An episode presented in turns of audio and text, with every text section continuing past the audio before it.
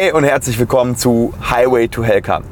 Und heute reden wir mal darüber, warum ich überhaupt Implantologe geworden bin und warum ich diese Entscheidung getroffen habe, ob ich sie bereue, ob ich sie wieder treffen würde. Und ich erzähle dir so ein bisschen die Geschichte, wie das alles überhaupt so gekommen ist, dass ich mich in diese Schiene begeben habe. Also ja, so ein bisschen was Schwank aus der Jugend und Schwank aus dem Studium und Schwank aus dem, was danach kam. Und vor allem aber auch immer natürlich mit meinen Learnings daraus. Also habe ich von Anfang an genau gewusst, was ich tat oder ist das irgendwie im Verlauf erst gekommen? Und wir fangen an kurz vor dem Anfang meines Studiums. Ich habe damals ähm, ja, die Entscheidung für Zahnmedizin getroffen aus dem Grund, weil ich ja, und die Geschichte habe ich schon mal erzählt, damals bei der ähm, Zivildienstleistung gemerkt habe, den Lifestyle, den die Ärzte im Krankenhaus haben, den willst du auf keinen Fall führen. Also Nachtdienste ohne Ende schieben, ähm, mit Übermüdung dann nach Hause und total unregelmäßige Arbeitszeiten. Und damals habe ich überlegt, nee, das willst du später mal nicht machen. Und da habe ich damals dann für Zahnmedizin entschieden. Und zu dem Zeitpunkt war die Implantologie noch kein Thema. Also ich habe damals zumindest noch nichts über Implantate gewusst. Äh, meine Mutter hat, glaube ich, damals Ende der 90er angefangen, die allerersten Implantate zu setzen. Aber ich hatte so mit dem, mit dem Thema eigentlich überhaupt nichts am Hut. Weil ich war 16, ich war 17, ich war 18, kurz vor dem Abi und da hast du einfach andere Sachen im Kopf. Da hast du das Thema äh, Mädels, Party, äh, Freizeit, Sport ein bisschen im Kopf und ja, dann kam aber irgendwann das Abi und dann musstest du dich mit deiner Zukunft befassen. Und äh, dann ging es ja erstmal darum, was will ich studieren. Und als ich dann aber angefangen habe zu studieren, habe ich natürlich, dadurch, dass natürlich meine Mutter eine eigene Praxis hatte, viel mehr auch mich dafür interessiert, was geht denn in der Praxis meiner Mutter so ab. Und damals kam immer ein Implantologe oder ein implantologisch tätiger Zahnarzt bei uns in die Praxis und hat für meine Mutter die Implantate gesetzt und manchmal hat meine Mutter auch selber welche gesetzt. Also die einfachen hat sie selber gemacht und die etwas schwierigeren, da kam dann jemand, der hat das gemacht. Und irgendwann hat meine Mutter gesagt, hey, willst du nicht mal zugucken? Na, also der kommt irgendwie am Mittwoch, ich glaube Mittwochnachmittags haben wir das immer gemacht. Damals hatten wir Mittwochnachmittags noch zu. Zahnärzte haben ja Mittwochnachmittags zu, wir natürlich nicht. Wir haben bis 21 Uhr offen mittlerweile. Aber so viele Zahnärzte, so wie der Friseur am Montag zu hat, haben Mittwochnachmittags zu. Kennst du vielleicht, ne? oder Ärzte. Und ich habe dann damals irgendwie gesagt, okay, das guckst du dir mal an, das klingt spannend. Ich war, glaube ich, damals im ersten oder zweiten Semester, also wirklich noch echt am Anfang des Studiums. Und ich bin dann in diese Praxis, also in unsere Praxis und äh, dann kam das, das äh, ich sage jetzt den Namen mal nicht, wer das war, das war jedenfalls noch nicht mein, mein späterer Chef oder mein späterer Ex-Chef, ähm, sondern das war noch jemand anders und ich war vom ersten Augenblick an total fasziniert. Ähm, ich habe damals Drähte gebogen im Studium ja, und, und Gipsmodelle ausgegossen. Also das hatte alles noch nicht so viel mit Zahnmedizin zu tun. Also schon, aber natürlich noch nichts mit dem Patienten. Und, und ja, ich habe mal ein, zwei Praktika gemacht bei meiner Mutter, aber das war dann eher so bei, den, bei dem Thema Füllungen legen und einfach so klassische zahnmedizinische Sachen, die aber nichts mit der Chirurgie zu tun hatten. Vielleicht habe ich mal bei einer Zahnextraktion irgendwie assistiert, aber nichts, nichts so richtig Chirurgisches.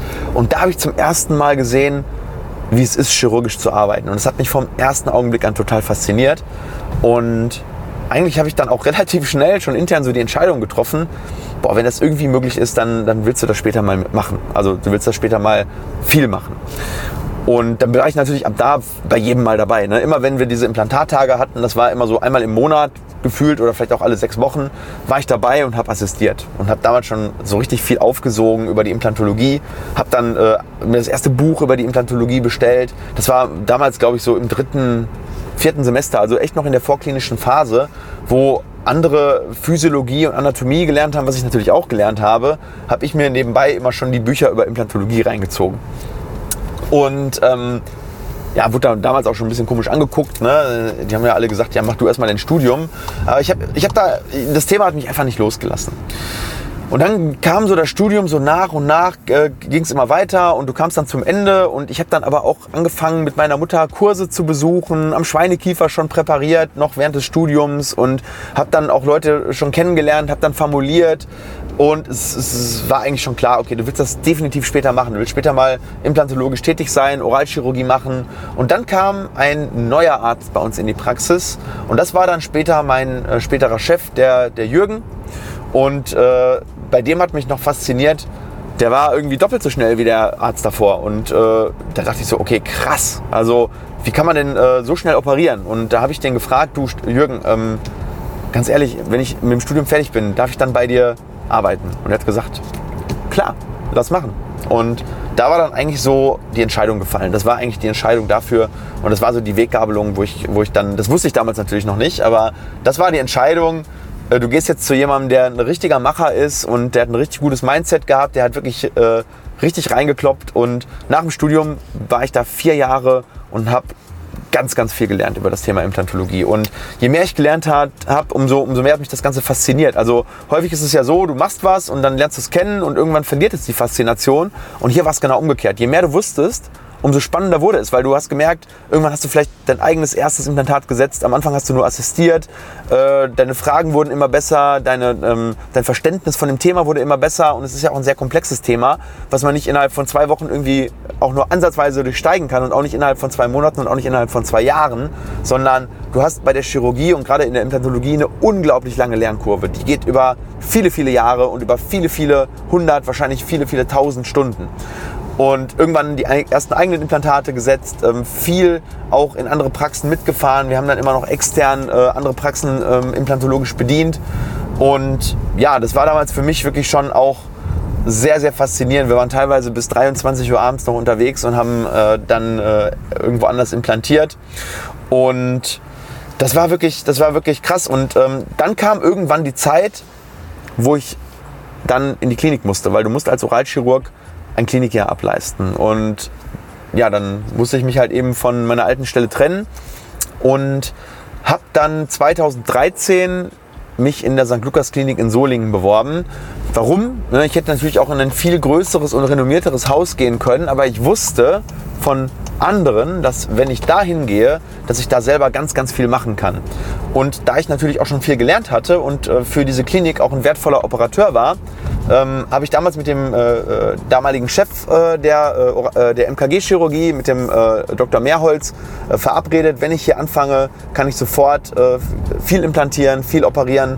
Und das habe ich dann auch getan. Und das ist natürlich nochmal geil, weil in der Klinik bekommst du nochmal ganz andere Fälle. Da waren große Tumorfälle, große, komplexe Rehabilitationen, Patienten mit Risikofaktoren und da lernst du natürlich nochmal Medizin auf einer ganz anderen Ebene. Ne? Das heißt, da verknüpfst du dein klinisches Wissen, was du schon in den Händen hast, dein Geschick nochmal mit dem ganzen medizinischen, weil da musst du ein paar andere Dinge beachten. Da geht es dann um äh, Patienten mit Blutungsübeln, um Patienten, die eben Tumor-OPs hatten, stationäre Behandlungen. Und äh, das hat mich dann natürlich nochmal medizinisch extrem weitergebracht und äh, mich aber vor allem auch nochmal in dem Ganzen bestärkt, Implantologe äh, zu werden und implantologisch tätig zu werden, weil ich habe gemerkt, dass es über das, was sozusagen in der normalen Praxis hinaus äh, noch möglich ist, noch ganz, ganz andere Sachen gibt. Ne? Mit Knochenblöcken und, und äh, großen Augmentationen, also Knochenaufbauten. All das konnte ich da in der Klinik dann umsetzen und nochmal auch lernen. Ja, und dann ging es eigentlich äh, in die eigene Praxis und da ist es dann natürlich ganz besonders schön, weil da konntest du dann endlich das, was du in den Jahren zuvor woanders gelernt hast, woanders angewendet hast, plötzlich auf deine eigenen Patienten anwenden. Und ähm, ja, die Folge hat ja eigentlich den Titel, warum bin ich Implantologe geworden und würde ich diese Entscheidung nochmal treffen. Und ich muss aus vollem Herzen sagen, ja, das war die beste Entscheidung ähm, meines Lebens. Natürlich ist mittlerweile auch das Unternehmertum als zweites Herzensthema dazugekommen. Das heißt, ich fühle mich sowohl als Arzt als auch als, als Unternehmer. Das heißt, wir werden dieses Konzept Implantologie natürlich äh, in den nächsten Jahren mit unserer Klinik nochmal auf ganz andere Beine stellen und neben der Implantologie auch die anderen Fachbereiche natürlich ähm, besonders äh, hochwertig abdecken. Aber was ist jetzt so die Conclusion? Ne? Was solltest du mitbringen, wenn du sagst, hey, ich äh, interessiere mich für das Thema Implantologie, ich würde gerne Implantologe werden oder implantologisch tätig werden? Ähm, dann kann ich dir jetzt mit Rückblick auf 12, wenn man das Studium mit reinnimmt, sogar auf 15 Jahre Implantologie, sagen, dass es so zwei oder drei Fähigkeiten gibt, die du als Implantologe oder als implantologisch tätiger Zahnarzt mitbringen solltest. Das erste ist viel Geduld. Es ist nichts, was du innerhalb von einem Jahr auch nur ansatzweise auf ein hohes Level hieven kannst. Du musst Geduld mitbringen. Ich sehe so viele junge Kollegen, die am liebsten sofort äh, anfangen würden mit dem Sinuslift oder irgendwelchen Knochenaufbaumaßnahmen. Und äh, das habe ich auch nicht getan. Und das äh, ist ganz wichtig, dass du dir da einen guten Mentor suchst, der äh, weiß, wann du für welche Steps bereit bist, aber dich dann auch fördert und fordert und äh, der ein gutes System hat und der aber auch genügend Patienten hat, die er dir abgeben kann. Das bringt dir alles nichts, wenn du in einer Praxis bist, wo zwar viele Implantate gesetzt werden, aber der Inhaber auch nach fünf Jahren dich nicht einmal, äh, nicht einmal ranlässt. Ja? Das heißt, such dir eine Praxis, ähm, klär früh ab, wie das Ganze dort läuft, wie deren Ausbildungssystem ist und dann hab aber Geduld und ähm, ja, bau das Wissen langsam, aber stetig und mit Nachdruck auf. Der zweite Tipp ist, als Implantologe musst du einfach ein ruhiges, aber fokussiertes Mindset haben. Das bedeutet, wenn dich die kleinsten Unregelmäßigkeiten total aus der Ruhe bringen und du hibbelig wirst und einen hohen Puls kriegst, dann werd nicht Implantologe. Weil es wird Situationen geben, wo du wirklich mit vollem Fokus gefragt bist. Da kann auch mal etwas, da kann etwas stärker bluten, da kann es eben Komplikationen geben. OPs dauern teilweise sehr, sehr lange. Das heißt, du musst lange einen hohen Fokus haben, teilweise drei, vier Stunden. Und das ist nichts für jeden. Ich sehe so viele Leute, die das zwar irgendwie wollen, aber aus den falschen Gründen und sich dann drei Stunden durch so eine OP quälen und äh, aber eigentlich ja, das ist für alle nicht schön. Das ist für die Assistenzen nicht schön, das ist für die Patienten nicht schön und ist auch für denjenigen, der es macht, nicht schön. Weil ähm, wenn du äh, im Prinzip die ganze Zeit dich total unwohl in deinem eigenen Körper fühlst und eigentlich überfordert bist, weil es eigentlich nicht genau das Richtige für dich ist, äh, also wenn du einfach nicht in den Flow kommst, dann ist Operieren eben nicht, nicht schön. Also ich weiß das noch von damals. Natürlich, ganz am Anfang ist es so, Du, du wirst voll gefordert und am Anfang ist alles sehr, sehr schwierig. Aber wenn du keine Lernkurve hast und dich das Ganze nach zwei Jahren immer noch stresst oder nach äh, 300 Eingriffen, dann hinterfrage, ob die Chirurgie das Richtige ist. Also ähm, du musst schon jemand sein, der wirklich on point ist, ehrgeizig ist, aber vor allem auch so ein bisschen Risiko, ich will nicht sagen risikoaffin. Das klingt so ein bisschen so, als würden Chirurgen irgendwie Harakiri begehen und äh, würden Sachen machen, die ähm, ja, die für Patienten nicht gut sind und äh, das, die Gesundheit des Patienten riskieren. Du musst aber keine, du darfst keine Angst haben vor gefährlichen, potenziell gefährlichen Dingen. Ja, du musst halt mit vollem Fokus ran, du musst dein Bestes geben. Ja, aber so ein Chirurg, der am offenen Herzen Schweißausbrüche bekommt, unter dem Messer willst du nicht liegen, oder? Du willst doch jemanden haben, der wie ein Schweizer Uhrwerk funktioniert. Und dementsprechend, das kann man auch trainieren, natürlich, aber du musst vom Typ her schon so ein bisschen in die Richtung gehen. Und das dritte, du musst auch echt ein Teamplayer sein. Also auch als Chirurg gerade heute ähm, bist du auf ein Top-Team angewiesen, du musst ein guter Leader sein, du musst deine, dein, dein OP-Team top ausbilden, anweisen und du musst einfach schauen, dass der Laden fluppt. Ja, und äh, dementsprechend, wenn du so eher so der Einzelgänger bist, dann mach lieber Endodontologie und fummel in dem äh, Wurzelkanal rum. Äh, das ist einfacher, weil in der Chirurgie, da müssen die Leute auch hinter dir stehen, weil wenn du ein Team hast, was, äh, was einfach nicht mega gut funktioniert, ähm, was nicht heißen soll, dass ein Endodontologe kein gutes Team braucht, aber da ist eben keine zeitkritisch, da ist es nicht so zeitkritisch, da ist es eben, da geht es im Zweifel nicht um, um, um Performance in der einen Sekunde, sondern da geht es eher um Geduld und, und Ruhe. Ähm, und dementsprechend ist da die Chirurgie, glaube ich, schon so mit das Wichtigste, dass man da ähm, wirklich gut koordinativ ist und auch ein, ja, ein guter Menschenkenner und eine gewisse Empathie hat. So, ich glaube, das war so das Wichtigste ähm, zu dem Thema. Also ist einer der geilsten Felder, die es in der Zahnmedizin gibt. Für mich. Ob es für dich auch so ist oder für jemand anderen, das musst du selber rausfinden. Aber das waren so die wichtigsten Learnings. Warum bin ich Implantologe geworden? Warum habe ich mich so entschieden? Wie war der Weg dahin? Und vielleicht hilft das dem einen oder anderen ja weiter. In diesem Sinne, euch einen ganz schönen Nachmittag, Abend, Morgen, wo auch immer ihr das Video guckt. Und ich freue mich, euch nächste Woche in der nächsten Folge wiederzusehen. Bis dann, liebe Grüße. Bis bald.